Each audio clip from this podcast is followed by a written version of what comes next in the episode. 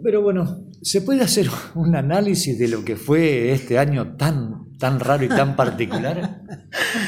Bueno, buenos días, gracias por, por, esta nota, ¿no? Antes que nada. La verdad que es muy difícil hacer un análisis que no sea, que no tenga un toque pesimista. Ha sido muy complejo.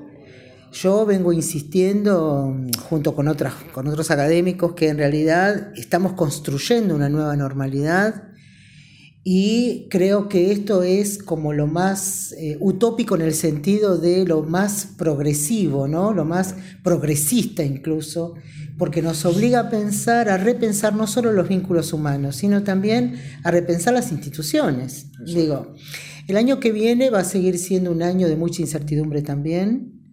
Eh, creo que está claro que este virus tiene como olas de avances y retrocesos hay muchas preocupaciones respecto de la mutación de la cepa. Eso quiere decir que tenemos que pensar nuestro propio cuidado desde otras lógicas. en, el circuito de lo que significan las clases, las clases presenciales, los lugares abiertos, eh, contar con otra planta docente, contar con otro tipo de experiencias pedagógicas. Digo, creo que esto nos va a obligar a repensar planes de estudio, formas de trabajo, formas de interactuar, las prácticas de extensión universitaria, las prácticas de investigación. Eh, yo jamás hablaría de un año perdido. No es un año perdido. No, incluso una experiencia. Es toda una experiencia. nos ha obligado, sí, nos ha obligado a hacernos cargo de esta situación. Lo digo yo como de algún modo responsable ¿no? de, la gestión de la universidad, pero también lo digo a nivel humano. Yo también soy profesora y también nos ha obligado a, pensar y repensar una y otra vez qué estamos enseñando, cómo estamos aprendiendo, cómo seguimos gestionando.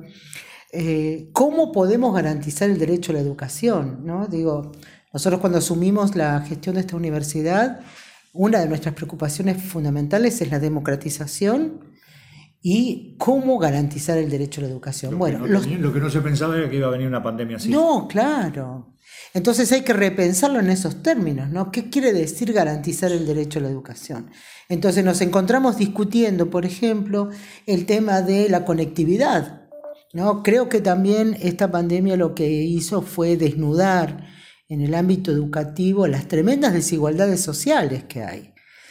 Digo, y esto no tiene que ver con que nosotros nos tengamos que hacer cargo, no, no, no es esa la discusión. Digo, está desnudando eso, claro. Entonces está desnudando, por ejemplo, que hay profesores que pueden trabajar con 5, 7 o 10 estudiantes de algunas carreras o en cuarto año, quinto año, y el primer año que sigue siendo el, espacio más numeroso de gente, o carreras como de formación docente o de enfermería, que es donde está la gran cantidad de gente, ¿no? Estoy hablando de centenares de personas. Entonces digo, me parece que todas esas situaciones de desigualdad, no solo individual, sino institucional, quedan al descubierto. del otro lado, incluso eh, tenés una, una enorme cantidad de alumnos que dicen, bueno, este año ya está, falta poco, ya se termina, pero el año que viene, ¿qué es lo que va a pasar? En veterinarias tenés clases prácticas, en humanas tenés este, carreras con clases prácticas y presenciales. Eh, vos hablabas recién de que eh, hay como picos de la pandemia, que planificás un día o una semana de una manera y a la semana hubo un pico grande y te obliga a retroceder en toda esa planificación. Es toda una incógnita que no se sabe como decimos habitualmente, uno no sabe a veces para dónde agarrar. Sí, totalmente, totalmente.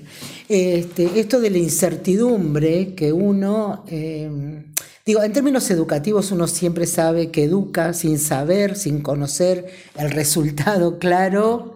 ¿No? de cómo el otro se apropia de esto. Bueno, a esa incertidumbre le tenemos que sumar esta incertidumbre del contexto, porque tal como vos estás señalando, por ahí estamos pensando en una estrategia, ¿no? cuando uno decía, bueno, son fases que las, uno van sucediendo. El virus va involucionando y nosotros vamos ganando espacio, pero de golpe cae esto y decís, de golpe tenés un montón de gente que está enferma y tenés que volver. Entonces, esta situación de movilidad hace... Y después respecto, por ejemplo, bueno, de las prácticas de veterinaria, eh, hay prácticas que son eh, biológicas en el sentido de la aparición de, de determinados animales, que vos no lo podés no, no, no, es capaz de ese reloj. no, van a, no, van a, estar. Claro, ¿no? tiene que ser en ese momento. Eh, pero bueno, me parece que también eh, hay que pensar y repensar qué cosas pueden quedar pendientes y qué no. En el terreno de la formación docente, yo he conversado con algunas compañeras donde vos decís, ¿por qué no una residencia virtual? Si esto ya tiene que formar parte de nuestras estrategias, ¿no? Pero bueno, digo, es, eh, es, muy complejo porque uno además no puede detener, porque también tiene que ver, por eso digo que nos obliga como a discutir varias cosas, incluso los planes de estudio.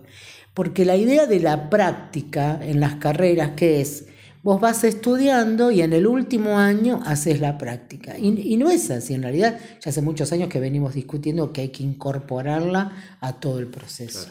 Pero es cierto lo que vos señalás, que es un gran problema, es una gran dificultad de cómo uno puede garantizar esos espacios de práctica, donde realmente los estudiantes y las estudiantes tienen que dar cuenta de que se apropiaron de instrumentos, de instrumentos específicos, digamos, ¿no?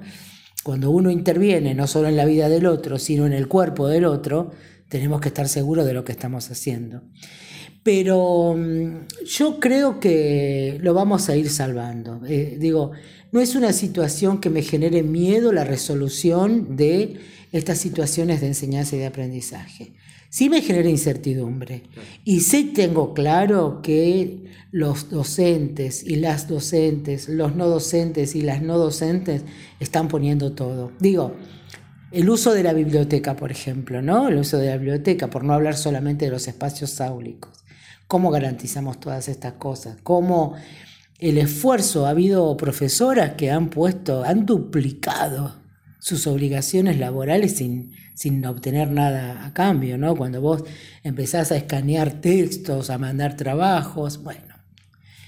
Digo, eh, me parece que, hay algo... Más allá de lo presupuestario pasan por lo sí, por el trabajo. Tal cual, tal cual. Digo, nosotros teníamos previsto, había previsto un paro docente el, lunes este que pasó, que la verdad no sé el impacto que tuvo este, pero quiero decir que el reclamo respecto del tiempo de trabajo y salarial, y es correcto, es una variable que uno tiene que tener en cuenta, uno no puede, no puede negarlo eso, no podemos negarlo.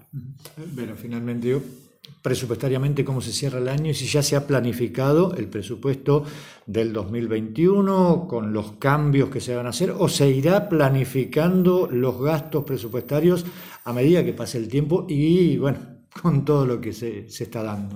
El presupuesto 2019 ya fue, ya pasó, digo. 2020. Eh, perdón, claro.